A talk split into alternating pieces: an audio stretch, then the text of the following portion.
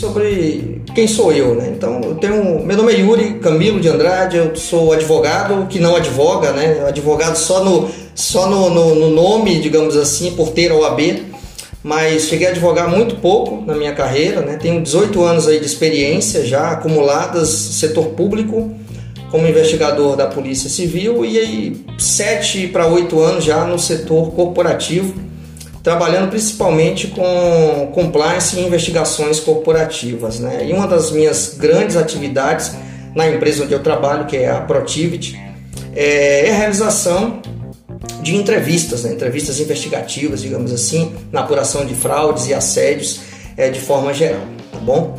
Então esse é um breve currículo aí para a gente não se alongar é, em termos de trajetória aqui e vamos evoluindo com o tema. Pessoal, é claro que em 50 minutos eu não vou conseguir é, abordar o, por completo o, a questão de investigação corporativa. Né? Minha ideia aqui é trazer alguns insights para vocês, né? algumas provocações aqui para vocês. A gente vai trazer um case aqui também para que a gente possa, de certa forma, discutir em conjunto, justamente para que a gente possa é, compreender um pouquinho melhor do que se trata essa questão de investigação corporativa.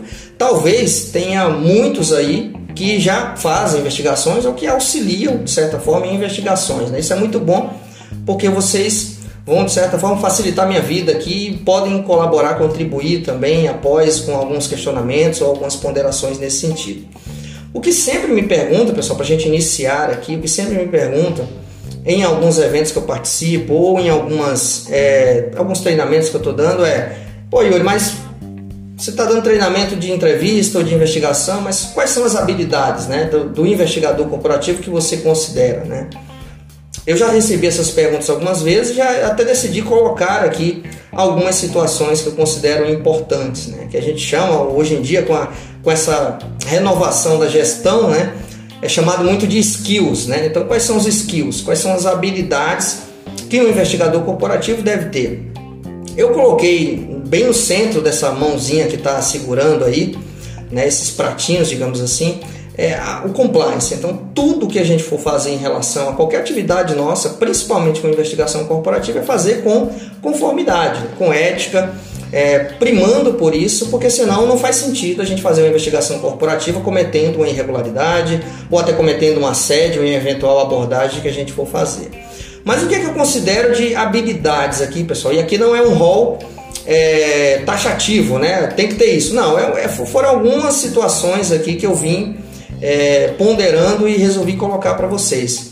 Primeira delas aqui, começando da esquerda aqui para a direita, de baixo para cima, são aspectos pessoais, tá? Empatia e aptidão. Então, pessoal, qualquer investigador corporativo, ele deve ter, é, podemos falar, naturalizado isso nele, internalizado isso nele, essa questão de empatia para todo tipo de situação que ele for tratar e aptidão, porque não faz sentido a pessoa estar tá auxiliando ou conduzindo uma investigação corporativa se ele não tem aptidão para estar tá ali realizando aquele tipo de atividade. O outro ponto que também são características até pessoais né, do investigador é paciência e resiliência, pessoal. E por que, que eu estou trazendo isso daqui? Porque mais à frente eu vou falar para vocês que isso é muito importante, tá? Essa questão de paciência e resiliência. O que é paciência? Você ter cautela, você não se deparar, por exemplo, com um vídeo em um CFTV e ficar tirando conclusões precipitadas apenas porque você está vendo um, um, um, colaborador em uma atividade suspeita, né? em uma atividade que foge ali dos padrões. Então, paciência, cautela para que você consiga realizar uma investigação bem produtivo, satisfatório e coerente, né, para que você não cometa injustiças, tá? E a resiliência nada mais é do que você conseguir se adaptar a diferentes cenários, ou seja, você é, está vivenciando determinada situação, vocês todos fazem isso, que eu tenho certeza, e aí, durante as atividades, se deparam com uma outra que não estava esperando especificamente, ou, ou algo inusitado aconteceu e você tem que ter ali uma estabilidade até emocional, né? colocando aqui em termos de resiliência, para que você consiga tratar as situações. Tá? Engenharia social, que nada mais é do que você é, ter um bom relacionamento, tá? E aqui a gente pode falar de engenharia social velada, em termos de investigação corporativa mesmo, ou uma engenharia social propriamente dita, no sentido de Acho que tem algum áudio vazando aí. Ou engenharia social propriamente dita no sentido de é, você ter uma boa relação, né? Então assim, poxa, eu sou da área de investigação corporativa, eu sou da área de security, de segurança das empresas. É interessante que você se relacione com as demais áreas, que você tenha um bom convívio, uma boa cordialidade, um bom relacionamento, porque eventualmente essas pessoas elas podem te ajudar em uma investigação, elas podem te ajudar em um futuro próximo. Por isso que eu coloco aqui como uma habilidade ou um skill importante. Questões de security, de segurança, então tem essa, esse nosso bate-papo aqui, pelo que eu percebi, é muito voltado para esse público né, de segurança corporativa. Então, habilidades nesse sentido, todos vocês têm. Então, aqui é, nem vou me estender muito nessa questão. Background check, o que, que é isso, pessoal? São habilidades de você. É, antigamente a gente chamava de puxar a capivara, né? Muitos já escutaram isso por aí, né? Então você vai puxar a capivara ali da, da pessoa no sentido de ver histórico profissional, no sentido de ver algumas qualificações, no sentido de levantar um histórico de vida pregressa dessa pessoa, um colaborador da empresa ou não, para que você possa auxiliar em alguma investigação, até conduzir uma investigação. Então são alguns skills que você deve ter. Um perfil analítico também é bem interessante para investigadores corporativos, análise de dados, análise de processo, entender como é que funciona o processo das empresas. Como é que a gente entende como funciona o processo? Um ponto interessante inicial é ler instruções normativas, procedimentos operacionais pra, padrões, para você ver se eventualmente algo está fugindo do padrão, ou seja, algo está fugindo daquele procedimento. Então é um perfil analítico, você vai fazer uma análise daquilo ali, verificar, olha, o procedimento está conforme, não está conforme. Então é uma habilidade interessante também é, do investigador corporativo. Perfil de entrevistador, pessoal, eu coloquei entrevistas investigativas, né? ou seja, é interessante, cada vez mais, é, vocês, principalmente que são da área de segurança, fazer cursos nesse sentido, de entrevistas, para saber realmente entrevistar. Ah, Yuri, eu tenho 30 anos de experiência, eu sou um bom entrevistador. Poxa, será que é mesmo? Eu tenho 18 anos eu acho que eu estou engateando ainda nessa prática de entrevistas aqui. Eu faço entrevistas praticamente todos os dias. Então cabe a gente até às vezes fazer uma autorreflexão. Poxa, será que eu sou tão bom assim como eu penso, né? Então é, é, é bem isso que eu, que eu trago aqui para vocês, tá, pessoal? Conhecimentos jurídicos, né? Não tô, não tô comentando aqui que vocês precisam ser, se formar em direito, né? Serem bacharéis em direito, mas ter algum conhecimento relativo, principalmente sobre a situação que você está investigando. Ou seja, é uma questão de vazamento de informações, tem aí a, a Lei Geral de Proteção de Dados, é uma questão que envolve furto ou roubo de patrimônio, né? Dá uma pesquisada ali em doutrina relacionada ao Código Penal, principalmente. Conhecimento forense, pessoal. Forense digital, hoje em dia é uma das profissões mais profissões ou atividades mais é, requisitadas. A pessoa ter essa característica de ter uma, fazer uma análise forense digital. Né? Eu vou abordar com certeza vários desses pontos aqui um pouquinho mais à frente com você de uma forma um pouco mais detida, tá? Noções de auditoria, pessoal, com certeza muitos de vocês já acompanharam auditorias internas aí ou até externas, né, apresentando a planta de uma unidade, qualquer que vocês estivessem trabalhando. Então, é, perceber como que o auditor trabalha e ali observar os pontos positivos que você pode até trazer para a sua atividade em si. Conhecimentos também de gerenciamento de riscos, pessoal, é interessante porque nada mais é da nossa atividade, principalmente quando a gente está falando de segurança, de investigação corporativa, a gente está lidando com riscos, a gente está gerenciando um eventual risco ali, ou um risco eminente, um risco latente, que é aquele que está ali ocorrendo ou que já ocorreu, ou um risco até residual, né? um risco já tratado que eventualmente você precisa monitorar de alguma forma. E um outro ponto aqui, pessoal, que eu trago também como um skill, como uma possível habilidade, é a questão de gestão de pessoas, né? Ou seja, tem muitos cursos aí sobre gestão de pessoas, até gratuitos, cursos muito bons. Ah, Yuri, poxa, eu já sou gestor ou eu nem sou gestor ainda, é, estou num cargo operacional, eu preciso ter conhecimento de gestão. Você não precisa ter conhecimento a fundo, pessoal, mas é interessante você saber ter algumas vivências, algumas noções de gestão de pessoas, até para você compreender como que você vai gerenciar sua própria investigação ou como que você vai auxiliar em uma investigação corporativa, tá bom? Eu trouxe aqui 13 pontos para vocês, né? Alguém poderia estar se perguntando, Yuri, você tem tudo isso? Você tem todos esses skills, essas habilidades? Não, não tenho e estou longe disso. O que eu aconselho para vocês é se especializem, sejam especialistas em determinada atividade que vocês têm mais afinidade, por exemplo, vocês da área de segurança, foca na questão da segurança. Ah, eu quero ser um especialista em entrevistas, foca na questão da entrevista. Eu quero ser um especialista, eu quero ser um auditor também, então foca nessa questão.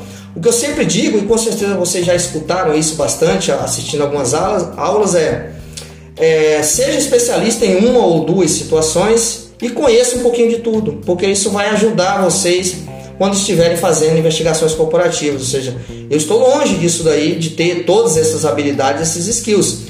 Mas, por exemplo, se você me colocar em uma auditoria, eu não vou ficar boiando lá, eu sei como é que funciona o procedimento, gerenciamento de riscos, área de segurança, análise de processos, mapeamento de processos, compliance, jurídico, entrevistas. Então eu sei um pouquinho de tudo.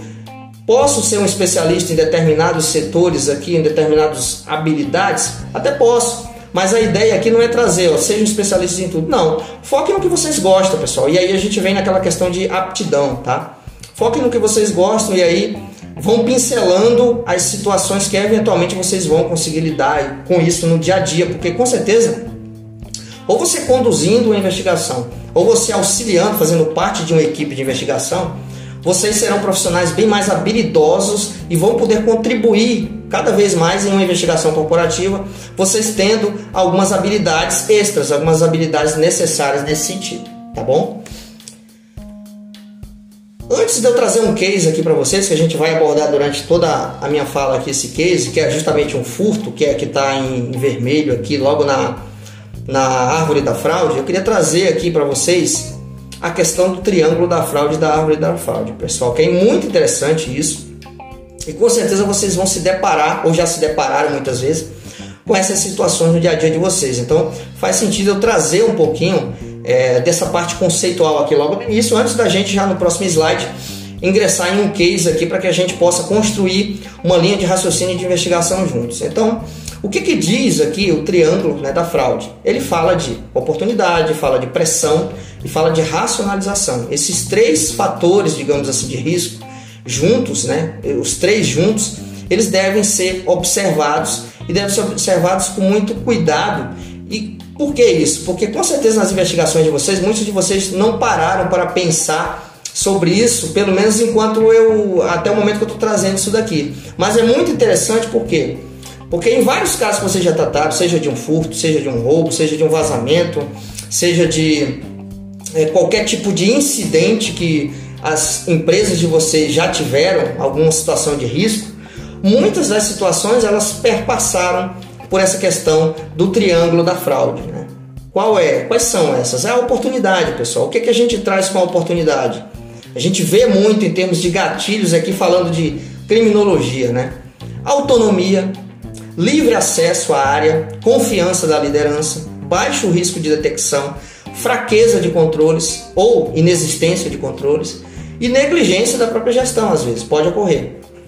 Quando a gente está falando de pressão e motivação, o que, que a gente está trazendo? É muita questão, envolve na maioria das vezes questão financeira, manutenção de uma vida social que já tinha já vinha mantendo ali eventualmente teve algum gap financeiro ali, a pessoa precisou fazer, por exemplo, um furto para manter o seu padrão de vida, falta de valorização ou de reconhecimento, isso é um fator muito interessante. Muitas das pessoas também eles não cometem uma fraude só pelo dinheiro. Muitas situações são por falta, pessoal, de valorização, falta de reconhecimento.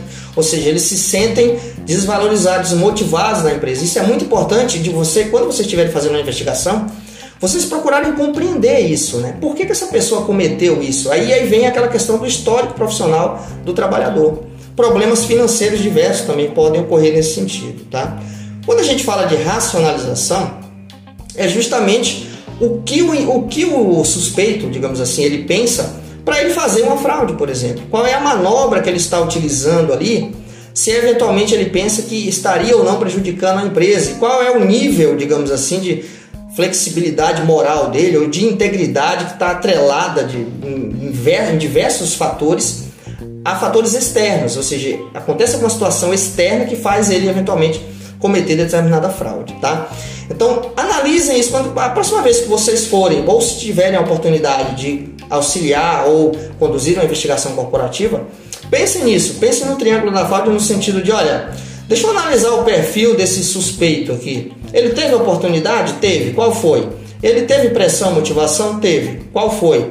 Ele racionalizou. Como que ele racionalizou para cometer essa fraude? Então é interessante porque lá na frente, numa etapa, por exemplo, de conversa, de entrevista, você compreendendo como que ele pensa ou como que aparentemente motivou ele a fazer determinada fraude ou determinado tipo de conduta, é, vai permitir que você faça uma entrevista até muito melhor, porque você está compreendendo ali quais são as nuances que geraram o comportamento daquela pessoa, tá?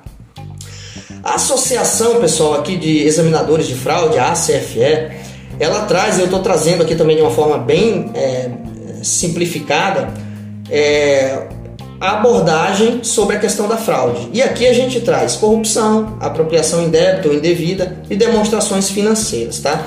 Com certeza, se vocês baixarem, derem um Google e colocar é, árvore da fraude, a CFE, vai trazer lá uma, uma árvore muito mais é, robusta do que essa que eu estou trazendo aqui para vocês. Aqui é bem assim, uma simplificação e esses é, quadradinhos, né, digamos assim, que está aqui no slide, né, exemplificado pela, pela corrupção, pela apropriação e pela demonstração fraudulenta, ele vai se desmembrar em vários outros, tá? Mas a ideia aqui não é a gente falar sobre a árvore da fraude, senão a gente ia ficar aqui os 50 minutos falando só disso, porque é um tema muito interessante.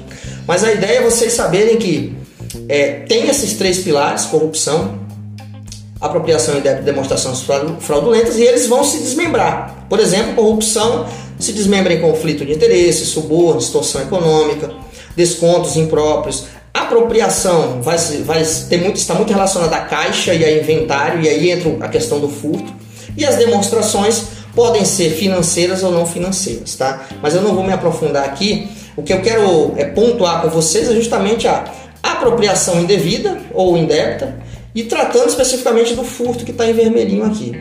E é interessante porque é, a partir desse case que eu vou trazer para vocês mais à frente, a gente vai conseguir tentar né, identificar algumas ferramentas de investigação corporativa para a gente poder tratar esse caso, é um caso até verídico que eu estou trazendo para vocês aqui, para que a gente possa é, lá no final, né, conversar um pouquinho sobre as conclusões do que eu estou trazendo aqui para vocês, ou pelo menos as ponderações que eu estou trazendo para vocês, para que vocês mesmo possam é, refletir junto comigo aqui no sentido de, olha, Yuri, eu não tinha pensado em fazer uma abordagem, uma investigação com tal ferramenta, ou, com, ou utilizando várias ferramentas ao mesmo tempo, ou fazendo uma investigação talvez de um cunho mais preventivo do que reativo. Então é essa abordagem que eu quero, essa reflexão aqui que eu quero proporcionar para vocês, tá bom? Então vamos lá. Aqui é um case, tá pessoal? E repetindo, foi um case real tratado aqui por nós, tá? É, falando de Protivity. Vou ler aqui para vocês para que todo mundo fique na mesma página, tá? Então, o que, que a gente tem aqui? A empresa, ela identifica em um fechamento de mês, é um, é um, é um furto de material químico, tá pessoal? Ela identifica a empresa em um fechamento de mês, diferença de estoque nos estoques do produto químico XYZ. A princípio, acreditava-se que seria uma falha de atualização do sistema ou do estoque, mas observaram que houve um pico de queda do estoque em cinco dias específicos daquele determinado mês em que foi constatado ali é, a situação, ou seja, a princípio a queda, o desnível no tanque do produto químico. Tá? Após uma conferência, constataram a falta de mil quilos do produto, tá? mil quilos. O produto é fabricado na planta, ou seja, dentro do site, ou seja, é uma fábrica, e sua retirada ocorre com carregamento de caminhões especiais para transporte do produto, porque é um produto químico. O acesso dos veículos na planta se dá por uma portaria com a equipe de security terceirizada e a planta opera 24 por 7. Tá? Diante de algumas análises preliminares e a possibilidade é, de furto do produto, você, né, qualquer um de vocês, um investigador corporativo, foi chamado para conduzir ou para auxiliar na investigação. E aí eu pergunto: e agora, investigador? O que é que você faz? Né? Diante dessa situação, você tem um cenário aqui, um contexto, claro, um contexto macro. O que é que a gente poderia fazer em relação a isso? Né? Então fiquem com esse case na cabeça, porque daqui para frente a gente vai começar a dar uma esmiuçada e trazer aqui alguns nortes de investigação do que poderia ser feito em relação a esse caso aqui. Apenas um lembrete principal aqui que a gente está trazendo. Aqui a gente está falando de que? De cinco pilares fundamentais: informação, pessoas, tecnologia, processo e gestão. Todo esse case aqui ele está envolvendo isso. Se vocês pararem para analisar aqui cada, cada setinha dessa que eu, que eu coloquei aqui no case, uma das situações vão ser informação, pessoas, tecnologia, processo e gestão, tá? Fique com isso na cabeça também. Vamos falar agora de ferramentas, pessoal. Quais são as ferramentas de investigação corporativa que a gente poderia tratar esse case, né? Ou esse case ou qualquer outro case que vocês eventualmente até tenham aberto aí no dia a dia de vocês. Aqui como Protivit a gente trata as ferramentas de investigação com três vertentes: as externas, as internas indiretas e as internas diretas. As externas, pessoal, são situações que você busca informação externa. É o próprio nome é bem claro nesse sentido, ou seja, você busca informação pública sobre uma empresa, sobre uma pessoa, sobre determinada situação, tá? E trabalhos em campo, que eu costumo chamar de inteligência em campo, que é justamente o que? Você ir em loco fazer alguma investigação no sentido de registrar alguma imagem, algum flagrante, é, possibilitando até que vocês se utilizem como é, auxiliares até do, do, próprio setor público, ou seja, é, utilizar a polícia militar ou a polícia civil ali para realizar uma abordagem nesse sentido, tá? Então, são eventos externos, ou seja, que estão até é, fora do escopo, digamos assim, perimetral da empresa. Ou seja, primeiro busca informação e depois você pode eventualmente fazer algum trabalho de campo ali, claro Pode ser um trabalho já conclusivo ou um trabalho até preliminar, um trabalho preventivo para você ver onde que você está pisando, digamos assim. Quais são as internas indiretas, pessoal? É aquela que o contato com o investigado ou com o suspeito ele é, ele é inexistente ou até ele é bem remoto, ele é baixo, né? baixa a possibilidade de você interagir com o suspeito ou com os eventuais suspeitos. Como que pode se dar esse tipo de investigação? Ou de etapas, né, ou de ferramentas de investigação. Você monitorar, por exemplo, o computador de determinada pessoa. Né, existem softwares que fazem esse tipo de situação, que eles ficam ali printando a tela do laptop ou da, ou da CPU da pessoa da estação de trabalho a cada dois, três segundos para ver o que, que a pessoa está fazendo no dia a dia. Isso é uma boa fonte né, de, de, dados no sentido de você analisar qual é o perfil profissional daquela pessoa e o que, que ele faz e se eventualmente ele faz algo que pode sinalizar que ele está ou não envolvido com esse desvio de produto químico, por exemplo. Tá? Monitoramento eventualmente de e-mails ou de celulares, existem softwares também, inclusive muitos deles que eu vou trazer para vocês aqui que a gente utiliza como investigação corporativa são ferramentas utilizadas a nível mundial. Né? A Polícia Federal utiliza, as polícias civis também utiliza nesse sentido que são softwares de softwares de captura, né? Ou seja, você vai é, capturar vários e-mails ali para que você faça uma análise para ver se eventualmente você encontra algum ponto de atenção em alguma troca de e-mail. Análise de celulares corporativos, é claro, também é bem interessante nesse sentido para que você consiga monitorar muitas das vezes ali em tempo real, né? O que, que a pessoa está fazendo, grupos de WhatsApp e tudo mais. E análise de disco rígido, pessoal. É possível você fazer uma cópia é, desde que a pessoa, é claro, não esteja ali trabalhando naquele momento, porque senão vai ficar evidente que você vai fazer uma cópia, mas é possível fazer uma cópia para que você consiga analisar ali. E aí entra a questão da, do skill lá de análise de dados, né?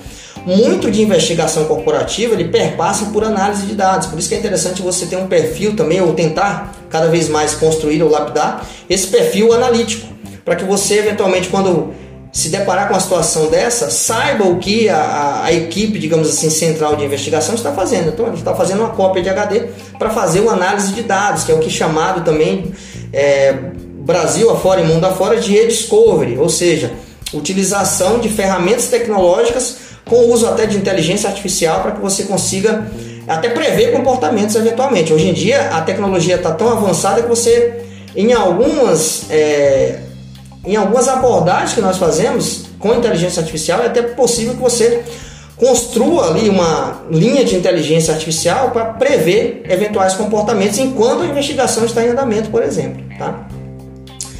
Quais são as internas diretas, pessoal? São aquelas que a gente, é claro, precisa ter uma interação ou direta ou indireta com o entrevistado, no sentido de fazer uma um mapeamento de processo, por exemplo, você vai na área dessa pessoa para fazer uma entrevista informal ali com ele sobre os processos da área, por exemplo.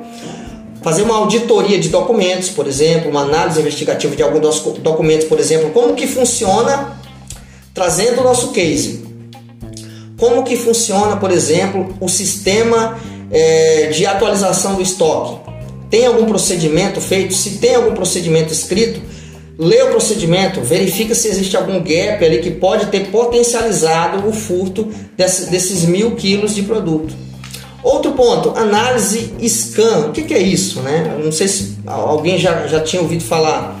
É uma análise de conteúdo, pessoal, e conteúdo escrito. Tá? Muitas das vezes a gente aplica questionários dentro de, de, de fábricas ou plantas, sites por aí Brasil afora, até para coletar algum relato por escrito, para que a gente possa fazer análise daquele conteúdo. E esse conteúdo ele vai auxiliar na gente em filtrar possíveis pessoas que possam ser entrevistadas. Por exemplo, às vezes a pessoa sabia da situação e ela fala ali no questionário, por exemplo, fala dessa situação, que tinha suspeita ou que desconfia de alguém, e aí é importante de você chamar essa pessoa para aprofundar um pouquinho ali o que ela trouxe de forma escrita. É claro, quando a gente vai nas empresas, a gente pondera a questão toda da confidencialidade da informação, ou seja, que esse questionário ele não vai vazar dentro da empresa. A gente preserva muito para essa questão da confidencialidade e vocês mesmo, como investigadores internos ou auxiliando investigadores em investigações corporativas como profissionais de, de segurança, vocês também podem participar desse processo, apoiando de certa forma a equipe de investigação. E aí a gente traz aqui a questão de entrevistas, que geralmente, pessoal, é uma das últimas etapas, tá, da investigação corporativa. Ou seja, primeiro você coleta informações, seja externas, seja diretas é, internas diretas ou indiretas, e aí você chega na parte de entrevista, se assim a empresa decidir que vale a pena entrevistar determinadas pessoas, se assim eles ainda estiverem até dentro da empresa, porque entra muito naquela questão da paciência que eu falei para vocês, pessoal. É, muitas empresas, até pelo imediatismo, resolvem o que? Tentam identificar ali quem são os possíveis suspeitos e já demitem. Ou seja, foi uma decisão imediatista, porque eventualmente você é, não estancou, você apenas tirou ali algumas peças do tabuleiro, do tabuleiro, mas existem ainda algumas pessoas internas que inevitavelmente elas podem cessar a fraude em determinados momentos ou, ou meses, mas depois com certeza eles vão retomar essa atividade porque é lucrativo para eles também. Então cabe ter a cautela de que tipo de ferramenta vocês vão analisar e essas situações de internas diretas, ou seja, o contato com os, os suspeitos, ela deve ser feita com muita cautela para que você não que a gente costumava dizer no setor público, na polícia, é não dar o bote errado. Ou seja, a cautela deve ser necessária para que você não queime etapas durante a investigação. Muitas dessas etapas aqui, pessoal, externas, internas, de, indiretas e internas diretas, elas podem ser startadas ou iniciadas várias ao mesmo tempo, tá? Então não necessariamente a gente precisa fazer uma, quando terminar uma a gente faz outra e assim vai como se fosse uma escadinha ou um, com um grau de importância. Muito pelo contrário. Muitas das vezes a gente starta, né, ou começa várias fases, várias é, atividades ao mesmo tempo, justamente para a gente conseguir coletar o maior número de informações possíveis e de forma mais rápida. Ou seja, fica uma equipe de um ou de dois trabalhando no, no, na, no, levantamento de informações sobre suspeitos. Fica uma equipe fazendo ali o monitoramento da estação de trabalho. Fica uma equipe mapeando o processo. Fica uma equipe é, fazendo o levantamento de documentos para ver onde é que foram as conformidades. Fica uma outra equipe, eventualmente, é, analisando os sistemas internos, trazendo esse case aqui, sempre lembre do case, que é dele que eu estou falando, sobre o sistema de estoque, se existe algum gap, alguma falha nos sistemas. Então, assim, é, e aqui eu falei de existem equipes e mais equipes, mas muitas das vezes é, duas ou três pessoas podem ficar incumbidas de realizar três ou quatro atividades dessas e, e, ocorre na maioria das vezes dessa forma porque a gente sabe que a maioria das, do, das equipes de investigação corporativa pelo Brasil são bem enxutas, né? Então você com certeza vai equilibrar ali alguns é, pratinhos para que a, a investigação seja produtiva e tem um resultado positivo lá no final, tá bom? Então o que a gente está trazendo aqui são algumas nortes, algumas ferramentas baseadas nesse case que eu falei para vocês, no que eu li para vocês aqui, de situações que a gente poderia tratar, que a gente poderia fazer algumas concomitantemente, né, ou seja, ao mesmo tempo, E outras não, outras realmente, por exemplo, a entrevista. Eu não vou entrevistar o cara, o suspeito, sem nenhum tipo de informação prévia, não faz sentido. Né? Então é, é, é natural que algumas etapas sejam cadenciadas mais lá para o final. Mas é interessante que vocês tenham em mente, digamos assim, esse quadro geral né, de, de é, possibilidades ou ferramentas de investigações. Aqui, pessoal, eu não esgotei, tá? Tem outras atividades que, por exemplo, aqui a Protivity faz também em termos de investigação corporativa, só que até em relação ao case, eu não quis poluir muito aqui para que a gente pudesse ser um pouco mais direto e, e assertivo nesse sentido, tá? Então, o que, que a gente poderia fazer, pessoal? E aqui esminuciando né, cada um desses pilares aqui, deixa eu só voltar aqui.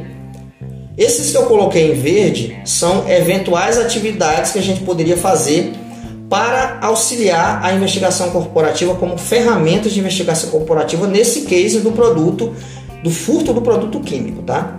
Então, o que, que era interessante ser feito a princípio foi feito? Uma rede de relacionamento. O que é isso?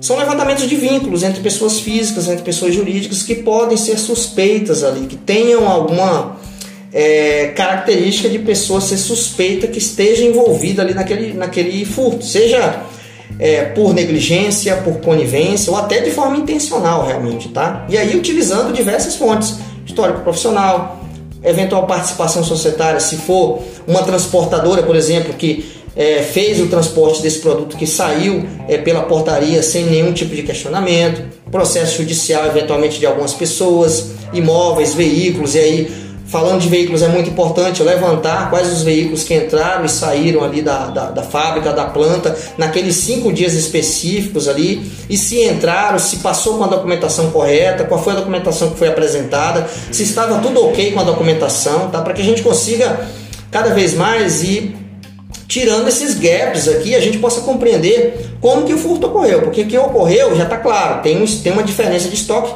de mil quilos, tá? Cruzamento de informações obtidas, e aí a gente vai cruzar com um pesquisado com outro pesquisado para ver se tem algum vínculo, algum parentesco, se algum dos funcionários que é responsável ali pela extração do produto químico lá no, no, no na, na, caixa de estoque, por exemplo, né, no, é, no reservatório né, que estava estocado aquele produto, se eventualmente ele tem algum parentesco com o cara que fez o transporte, que é o cara do caminhão, alguém com algum parentesco com alguém da segurança corporativa, por exemplo, são todos vínculos que a gente vai traçando para montar uma rede de relacionamento. Yuri, essa rede de relacionamento vai nos possibilitar identificar quem foi só com a rede, vai possibilitar nos identificar quem foram as pessoas? Não, mas ela é uma ferramenta que vai somando-se às outras ferramentas, tá? E algum relatório, principalmente sobre essa rede de relacionamento, é interessante ter um relatório preliminar para que a gente consiga colocar os principais pontos levantados e pontos relevantes até para que a gente possa municiar outras etapas da investigação, tá? Mapeamento de processo, pessoal. Nesse caso aqui, ou seja, a gente está falando de um processo de fabricação e de é, acondicionamento e de saída de produto químico. Então existe um processo muito grande em relação a isso. Então um ponto interessante que aí envolve uma, questão investigativa é o mapeamento de processo investigativo, ou seja, como que eu vou analisar ou compreender até, porque assim, o produto já saiu e dificilmente a empresa vai conseguir resgatar de volta. Isso é a realidade.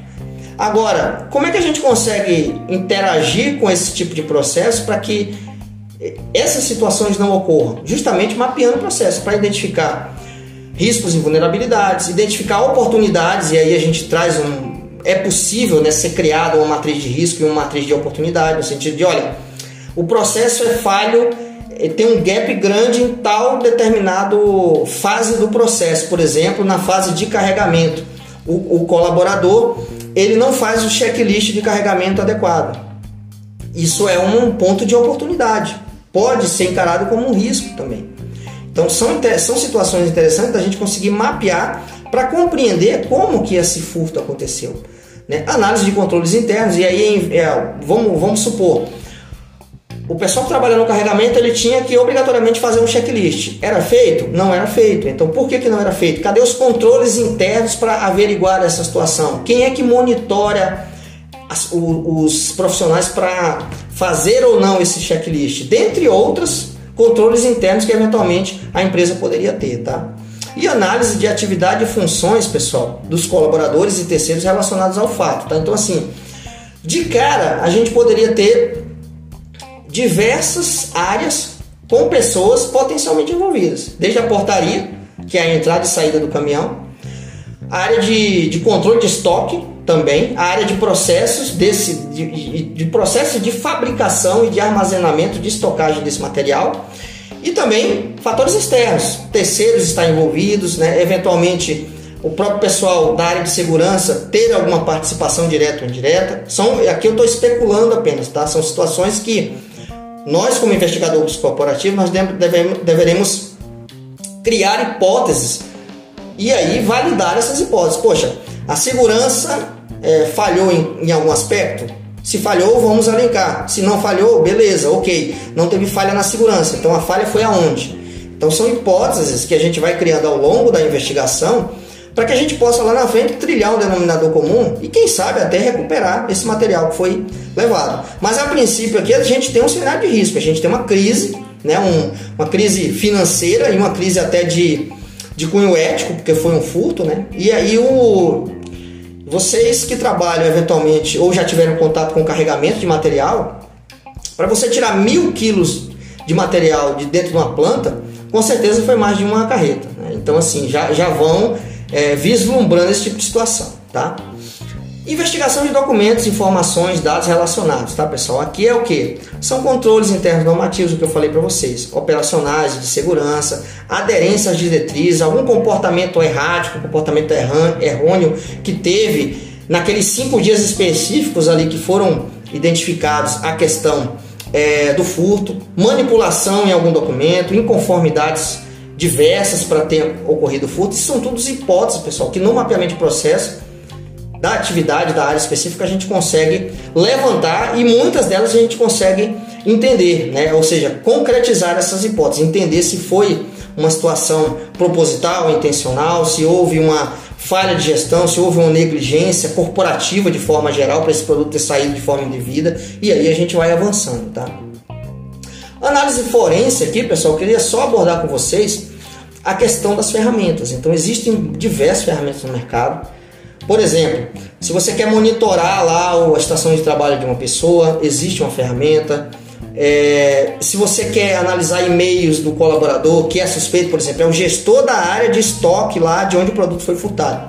É interessante é, monitorar os e-mails desse cara, fazer um retroativo, né, um, uma operação reversa desses e-mails para você ver, analisar se eventualmente essa pessoa está envolvida ou não, e se não está envolvida, por que, que ele não identificou essa questão a tempo? Né? Houve algum tipo de negligência ou conivência da parte dele? Então é interessante. E a gente só vai conseguir responder essas perguntas que eu estou fazendo aqui com algumas análises concomitantes. Então, o Nuix, por exemplo, que é uma ferramenta que eu trago aqui para vocês, ela é muito importante, muito utilizada, inclusive fora do Brasil, para fazer varredura de e-mail. Em case FTK, muito utilizado pela Polícia Federal, em diversos casos de análise forense que eles fazem, utilizado pelos peritos lá no caso, né?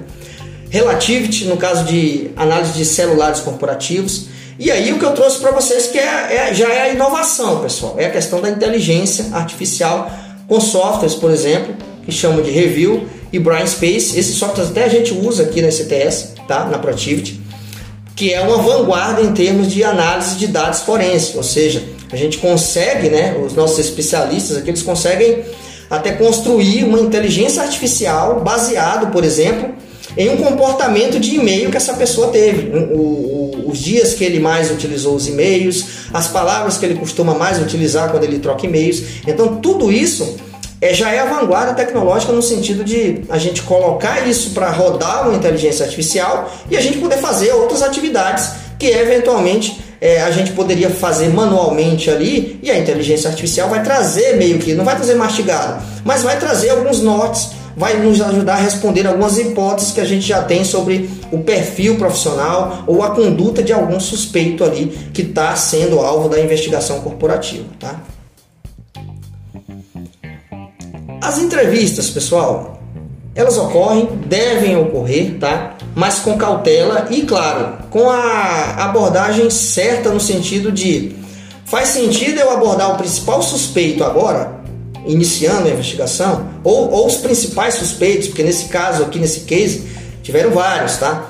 Então faz sentido a gente abordar esse pessoal agora, faz sentido a gente chamar esse pessoal, colocar dentro de uma sala com entrevistadores da empresa, com o pessoal de segurança junto, para que a gente possa fazer uma entrevista com esses caras, para que eventualmente saia algum tipo de informação relevante? Depende. No nosso entendimento, é uma decisão precipitada. E aí entra muito aquela questão da paciência que eu falei para vocês lá no início. Não vale a pena a gente queimar cartuchos em abordagens que a gente, tendo cautela e tendo a sabedoria necessária para analisar todos os cenários, a gente fazer mais lá na frente. Então, pessoal, investigação corporativa é estratégia, tá? Então, qual é a melhor estratégia que você vai utilizar durante uma investigação? É que vai proporcionar lá na frente você ter sucesso ou até um fracasso, eventualmente, em uma investigação. Por exemplo, você pode fazer uma investigação de um mês, dois meses e não chegar a conclusão nenhuma. Ou você pode fazer uma investigação de 15 dias com eficiência, com uma equipe até adequada e correta, cada um com, seu, com a sua especialidade ali, e ali você conseguir desvendar a situação, né? esclarecer pelo menos como que ocorreu, é, o que se costuma chamar muito no, no, meio jurídico aí da a mecânica deletiva, ou seja, como que ocorreu esse crime, como que a, saíram com carretas dentro dessa fábrica com mil quilos, né? Várias carretas saíram e ninguém percebeu, ou seja, e podem até ter percebido, mas fizeram vista grossa, foram coniventes, estavam recebendo algum valor para passar ali.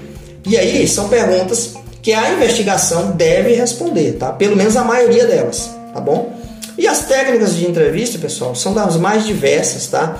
A gente utiliza algumas, tá? Aqui como Protivit. É, podemos avançar em uma outra temática especificamente sobre elas em um outro momento, mas eu trago aqui de exemplos para vocês. Método Read, PICE, SCAN, SUL, Cinésico, SHARF, Orbit, FEX, são todos é, ferramentas ou protocolos de, de entrevistas que têm a finalidade de cooperação, pessoal, de empatia, de rapport, de, observação do comportamento, para a gente conseguir lá na frente emitir uma análise de credibilidade sobre a entrevista, sobre o relato, sobre o discurso dessa pessoa, tá? É claro, aqui eu não vou me ater, não vou é, me aprofundar nelas, até em razão do tempo, mas é muito interessante, aqui abordando entrevista de forma geral, que as entrevistas corporativas, se vocês nunca tiveram uma experiência de participar de uma entrevista, ou se já tiveram, mas é, tem uma pegada um pouco diferente da que eu vou falar aqui para vocês, é interessante cada vez mais direcionando a abordagem de vocês para essa pegada, pessoal, de cooperação, tá? De empatia, né? De observar mais do que falar tá? e de permitir uma análise de credibilidade justa. Ou seja, as entrevistas modernas, né, principalmente aqui o método PICE, que é utilizado lá pela polícia é, europeia, é uma, é uma entrevista cooperativa, ou seja, você chama a pessoa para entrevistar e a primeira coisa que você diz para ela, eu estou aqui para colaborar com você e que a gente possa se ajudar mutuamente. Ah, Yuri, funciona isso no Brasil? Funciona, pessoal cabe vocês analisarem a forma como vocês vão abordar, tá? Então, nas minhas entrevistas que eu faço, eu vou muito nessa pegada empática, realmente. E é o que eu estava falando aqui com os que estavam presentes, até antes no início da, de iniciar minha fala, é sobre a questão de é, respeito, confiança em relação ao seu entrevistado. Porque a partir do momento que ele passa a respeitar você e confiar em você, você consegue tirar a informação dele, às vezes até sem perguntar. Às vezes até porque ele foi com a sua cara, digamos assim. Às vezes até porque ele teve aquela empatia contigo. Foi criado o que a gente chama de rapport, né? Que é aquela sinergia, aquela ligação ali. Ou seja, ele não está te encarando como alguém que está ali para prejudicar ele. Muito pelo contrário, ele está te encarando como alguém que vai ajudar ele a sair daquele cenário crítico que ele está. E muitas das vezes é isso que eu levo durante as minhas entrevistas. Né? Não me encare como alguém que veio aqui para te prejudicar. Me encare como alguém que está trazendo a situação crítica aqui para você, né? pontuando aqui o furto, mas cabe a gente aqui colaborar em conjunto para que a gente saia, construa um denominador comum. Então essa, pessoal, é a pegada das entrevistas modernas, tá? Utilizando técnica chave, orbit, de é, observação do comportamento humano, tá? Aquela questão de é, colocar um entrevistado na sala, quatro, cinco pessoas, isso não funciona e no nosso entendimento, pessoal, não é uma coleta de informação espontânea, tá? Muitas das vezes as pessoas falam porque estão se sentindo pressionadas, ou seja, porque tem muita gente na sala, ou porque já está 5, 6 horas dentro de uma sala e um monte de gente fazendo perguntas ao mesmo tempo para ela. Então, as entrevistas consideradas modernas, entrevistas investigativas modernas, ela tem esse condão de reduzir o número de pessoas e, claro, que o entrevistador tenha habilidades, né? E aqui o que eu estou falando para vocês, pessoal, são habilidades até intrínsecas do ser humano, ou seja, você tem que ter empatia pelo outro, você tem que construir uma boa relação durante a entrevista, você tem que observar o comportamento da pessoa. E aí você vai construir, você vai fazer, realizar uma entrevista correta, uma entrevista, é, digamos assim, satisfatória, que vai te proporcionar obter informações relevantes para que você deixe o seu entrevistado falar mais do que você até. Porque tem entrevistadores até que muitas das vezes chegam para o entrevistado dizendo que já sabem tudo e começam a falar do caso e tudo mais. Então não é a ideia. A ideia é deixe o seu entrevistado falar. Não interrompa ele, faça perguntas abertas, para que ele traga uma narrativa livre para você e não você ficar, entre aspas, interrogando a pessoa, atrapalhando a narrativa da pessoa. Isso não é, é uma entrevista, digamos assim, considerada moderna e considerada até em cunhos éticos profissionais. Então, esse tipo de entrevista, a, a, cada vez mais, ela está saindo do circuito. O que está entrando no circuito agora é método PICE, técnica de entrevista com questionamentos cinésicos, técnica SHARF, Orbit, são essas características de um bom entrevistador. Quem quiser material sobre isso, pessoal, é, pode procurar o Jorge aí que eu compartilho, tá? Alguns materiais, tá bom? Sobre PICE, sobre SHARF, sobre Orbit, é, que é muito interessante, técnica SUL, né? Análise estratégica da evidência, tá?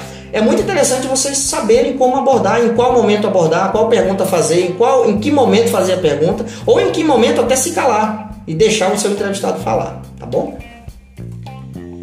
Aqui, pessoal, falando da inteligência em campo, que seria possivelmente uma atividade também a ser realizada nesse nosso case aí, do furto de uma tonelada de produto químico, né? Como é que se realiza? Muitos vocês com certeza já estão acostumados ou até realizam por conta própria, né, ou em, em conjunto com a empresa, é, atividades nesse sentido, né? acompanhar a rotina de profissionais, pessoas de interesse, né? fazer as famosas campanhas, segmentos velados ali, né? de suspeitos né? de determinada conduta, abordagem por meio de história cobertura, né? fazer alguma, tentar fazer alguma compra oculta ou não, né? identificar qual é a melhor forma de abordagem em termos de história cobertura visitas veladas né, em determinados locais para você conseguir levantar informações preliminares, tá bom?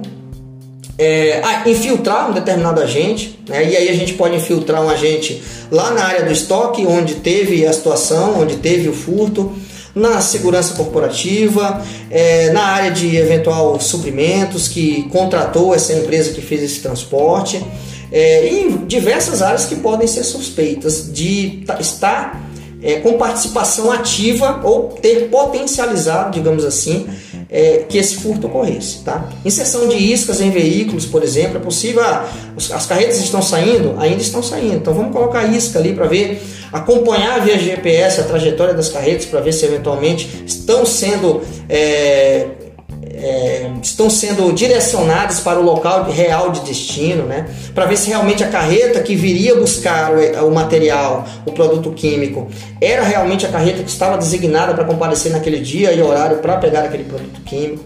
Varredura de ambientes também e câmeras ocultas, tá bom, pessoal? Câmeras ocultas é muito interessante, principalmente quando você para você colocar nesse ponto aqui que eu estou colocando lá no carregamento é, do, do produto para ver se para você conseguir mapear é, como que as pessoas realizam a atividade no dia a dia para você conseguir verificar gaps até em termos de processo que você já vinha levantando.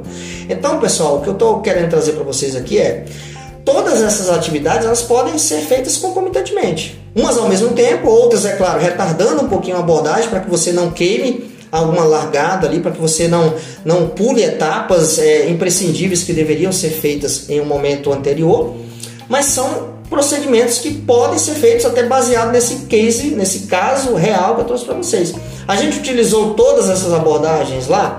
Não utilizamos, mas poderíamos ter utilizado. Não utilizamos até por questão de escopo, por questão de, de budget, de custo, mas o cliente ele aceitou ali os nossos argumentos no sentido da gente realizar algumas atividades tanto preventivas como reativas e ali é, nós conseguimos dar uma solução para aquele caso no sentido de é, verificar realmente a procedência né, daquele material, né, quais eram os eventuais envolvidos e permitir que a empresa tomasse uma decisão segura sobre os envolvidos, tá? E tiveram envolvidos tanto internos, tanto colaboradores, funcionários da empresa, quanto externos também, tá bom? Então foi um trabalho é, a quatro mãos, digamos assim, porque a própria empresa, né, e aí muito relacionado à área de segurança corporativa, que é a área de vocês, a própria empresa ajudou também a área de é, segurança corporativa, a área de, de, suprimentos, né? o pessoal do estoque também colaboraram nesse sentido de forma proativa para que a gente conseguisse é, entender o que aconteceu e por que, que aconteceu daquela forma, né?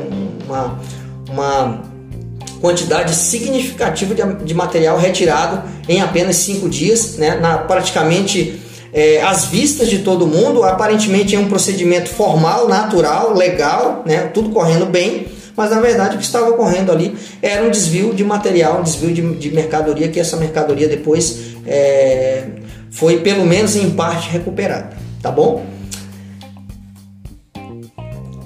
Questionários SCAM, pessoal, eu não vou avançar muito aqui, até porque eu já comentei com vocês, né? É uma análise científica de conteúdo, é uma técnica israelense, né? Foi um, é, israelense chamado Avinoar Sapir que desenvolveu. E como é que funciona? Basicamente, tá? Grosso modo aqui.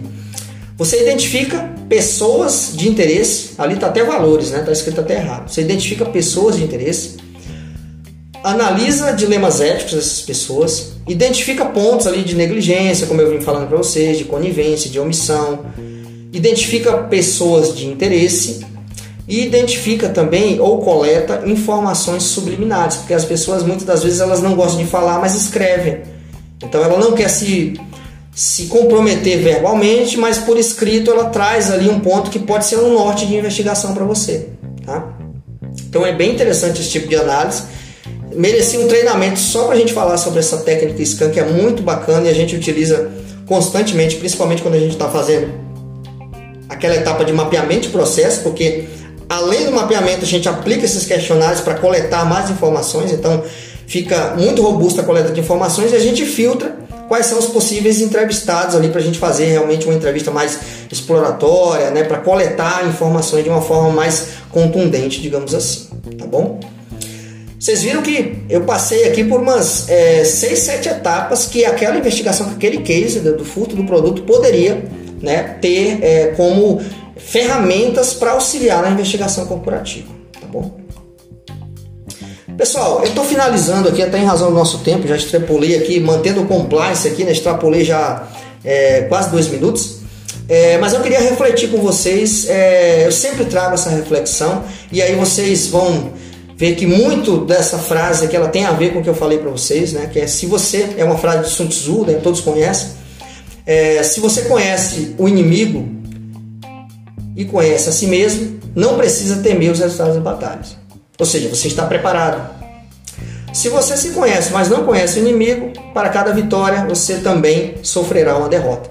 Agora, se você não conhece nem a si mesmo e nem o inimigo, você perderá todas as batalhas. E aqui, pessoal, tratando para o nosso dia a dia. O inimigo nosso aqui não é o nosso inimigo, ou seja, o investigado ele não é nosso inimigo. Mas é um ponto muito interessante que Sun Tzu traz aqui da gente poder. E aí entra aquela questão lá no início dos skills. A gente poder se conhecer, a gente conhecer previamente os é, suspeitos e aí a gente vai fazer com certeza uma investigação corporativa bem robusta, bem satisfatória e vai dar resultado positivo para todo mundo, tanto preventivo de proteção, até em termos de inteligência e contra-inteligência, e até reativos, né? Porque você está tratando ali um case, um caso de um furto de, de, uma tonelada de produto químico dentro de uma planta. Ok, pessoal? Então é isso. É, Jorge e pessoal, né? Todos, agradeço aí a, a paciência comigo aqui. É, e fico à disposição para a gente é, aprofundar algo que vocês eventualmente. Eu não li aqui, eu não sei se tiveram perguntas, mas estou aberto aí para a gente conversar um pouquinho quero, doutor Yuri, parabenizar né, por, por essa oportunidade que estamos tendo nessa noite de aprender sobre investigação criminal. Né? Porque a gente está muito acostumado a determinadas ferramentas e a gente não percebe o quanto de novidade nós temos, desde a engenharia social até o que hoje está sendo oferecido pela inteligência artificial. Né? É, o quanto de ferramentas nós temos, nós até é, exercitamos, mas não sabemos como é, us, us, usar delas nas investigações corporativas. Né?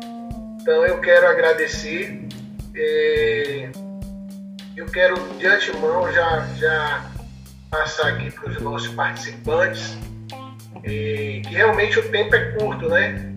É, uma palestra dessa, se a gente dividisse ela em, em cinco, daria para fazer cinco cursos, né? Pelas etapas aí.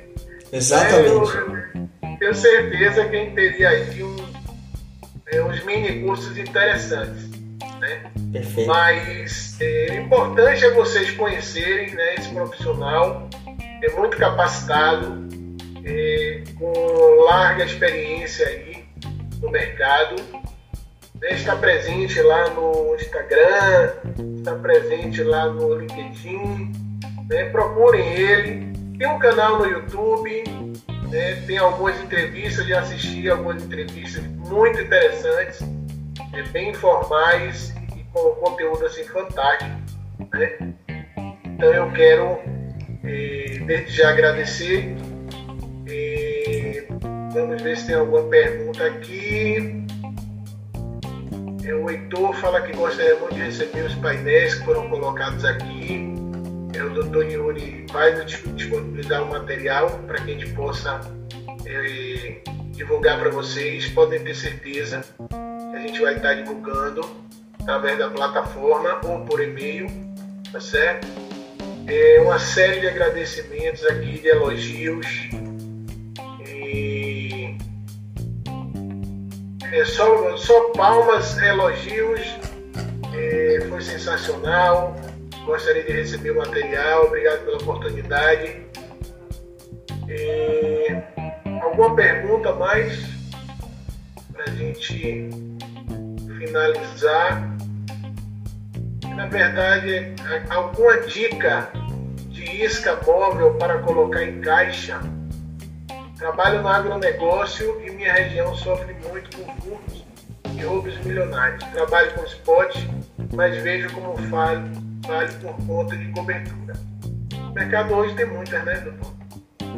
Sim, tem. É, eu só queria entender o, o, que, o que, que ele se refere à caixa. Colocar em caixa seria é, caixa realmente de armazenamentos, é isso? Ou outro tipo de caixa? acredito que seja alguma, alguma caixa de produto, né? Tá. Olha, deixa eu ver aqui como é o nome dele, é o Januário, né? O Januário Salles. É, hoje em dia no mercado tem é, iscas que você pode até é, padronizar para o, o, layout, né? Ou a, o designer da própria é, caixa, ou seja, a pessoa nem percebe que, que tem algum material ali, tá? Como você está dizendo que trabalha no agronegócio, a depender do tipo é, de material que está sendo transportado, existem algumas iscas que elas são é, criadas até no sentido de imitar aquele próprio material que está sendo ali transportado, ou seja, é uma isca, mas ela simula um material. Então, tem algumas no mercado, tá? Eu posso até é, depois, é, Jorge, indicar alguns colegas aí que trabalham com esse tipo de situação, tá? Para que possa ajudar o Januário aí. Mas, Januário, a ideia aqui é muito interessante essa sua pergunta, porque é, a isca, como eu trouxe lá para vocês, ela pode ser só uma das etapas, tá? Você pode utilizar a isca junto, a isca junto com um acompanhamento, um segmento do caminhão também, para você fazer uma redundância é, de acompanhamento, digamos assim. Então você pode utilizar também dessa forma, tá? Mas é, é Jorge, por favor, se você puder depois me lembra aí é, eu tenho uma pessoa, um contato muito legal, que ele trabalha com iscas aí, entrou do Brasil e ele pode possivelmente aí fazer um, uma conversa com o Januário aí para ele poder trazer alguns insights novos aí de como colocar iscas de uma forma mais, digamos assim, mais inteligente, até mais aprofundada, né, para evitar é, que a própria é, equipe, né, que está fazendo a fraude ou roubo identifique com facilidade, tá bom? Com certeza, lembrarei Quero mais uma vez agradecer pela disponibilidade, né, pelo incômodo, duas vezes aí né, no ano, mas quando o cara é bom, a gente não pode deixar demorar de voltar não. Tá certo? Estou, estou à disposição. Eu quero agradecer a todos vocês e o Dr. Yuri. Ele tá, tem as, as, redes sociais, né, tem o YouTube. Se puder, doutor Yuri, coloque aí no chat, o pessoal pediu para colocar aqui seus contatos. Sim, vou colocar. Eu acho que é realmente a oportunidade de interagir no pós-evento. Né? Não vamos perder, então, a oportunidade de trazer agora o nosso segundo palestrante, tá? E o Edivaldo Almeida, ele é conselheiro da comunidade de inteligência empresarial, que trabalha na iniciativa privada aqui na Bahia, é, tem uma experiência de muitos anos na segurança privada, é, também tem um canal no YouTube, né, onde ele traz um pouco do conteúdo da segurança corporativa é, para os nossos. É,